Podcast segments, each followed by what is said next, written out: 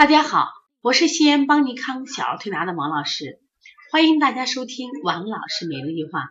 今天呢，我分享的主题是一次感冒灌肠后的腹泻不断。提到灌肠呢，在我们现在可能社区的门诊或乡下的门诊啊，他们用的特别多。不管孩子发烧呀、咳嗽呀或者便秘呀，用腹用那个灌肠，灌完肠以后，有的真的挺快的，可能孩子就是烧也退了，咳嗽很减轻。但这个灌肠呢，它其实也应该是分型辩证的。我觉得一不能一味的用这种泻药来灌肠，结果就会导致孩子虚弱。那今天我想分享的这个案例就是这样，孩子因为灌肠变得很虚弱。妈妈讲，孩子四个月的时候呢，这个小孩呢一次感冒，而且感冒很轻微。由于第一次当家长呢没有经验，到了门诊，医生就给灌了肠。结果这个孩子他就是相对脾胃比较弱的，灌肠以后呢就开始腹泻，一直都不好。这又导致了什么呀？他后期就不发育。他现在两岁了，就是体重呢，呃，虽然比以前会好一点，但是比同龄孩子还要差。那么身高呢，他只有八十多分公分，他妈说比别人矮了很多。那他愁的呀，他到处寻医，就是能找着一个能给他孩子把这个啊，这个不生病啊，长个子的方法找来。而且这个孩子现在还有个情况，就是特别容易感冒，一感冒就容易喘。所以家长有这一个孩子就够了。他还想生二胎，没想法，为啥？把他带的特别的累。那么因此呢，我们现在来说说灌肠。灌肠啊，在对于某些疾病的时候有效果，但是真的不是所有的病都都适合灌肠。而且一个小感冒，哎，你做做鱼窝蜂、外劳宫，可能推三关、外感四大手法就好了。再不行了，配点这个紫苏叶水、生姜红糖水就好了。妈妈没有经验嘛，就去灌肠。结果这个灌肠呢，就让孩子肠道受到刺激。就变得这个收涩能力很差，就特别虚弱，包括吃什么拉什么，包括这个腹泻也是不断，长期不好，就严重的影响到孩子发育。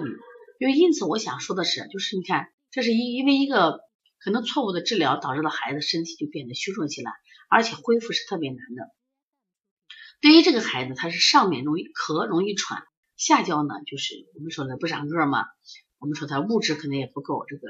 气息气也不够，肾气也不足，所以因此呢，那我就考虑，他如果老感冒的话，是因为而且感冒加喘是个实症，那我们怎么办呢？我们一定要，往往这种情况都有气郁的象，所以像搓摩胁肋呀、分推膻中呀、揉肺腧呀啊这些东西都要做一下。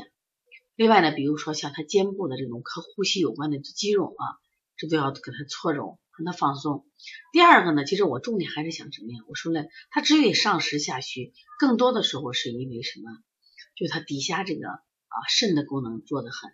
所以说肾的功能弱呢，我们既要补肾阴，还要补肾阳，既要补肾阴，还要补肾阳，阴阳同步。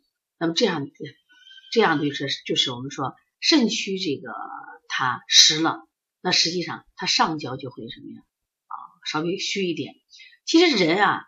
就是上下焦的交通一定是这样，是上小下大，啊，就头要轻巧，要什么轻灵，然后呢不要头胀，不要头晕啊，然后呢胸不要闷，人就舒服的。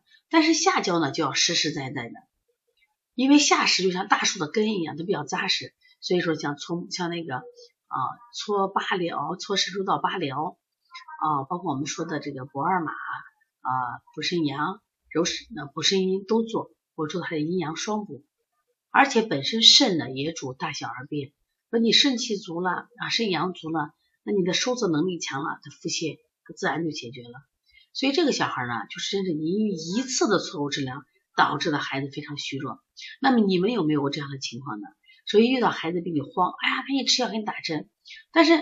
我觉得什么针什么药，是不是要根据孩子的情况，不要轻易去打？而且呢，前两天我们有个妈妈拿了一个可贵可贵的抗生素，就是一瓶抗生素五百多块钱。那从我个人内心，我不建议他用。我说了，一般我们的抗生素四十多块钱，你这一瓶五百多，太高级了。说你现在用了以后，你孩子未来可能你一个小毛病都没有药可治，这叫耐药性。我说你一定要注意呢。所以说现在家长呀，有的是钱。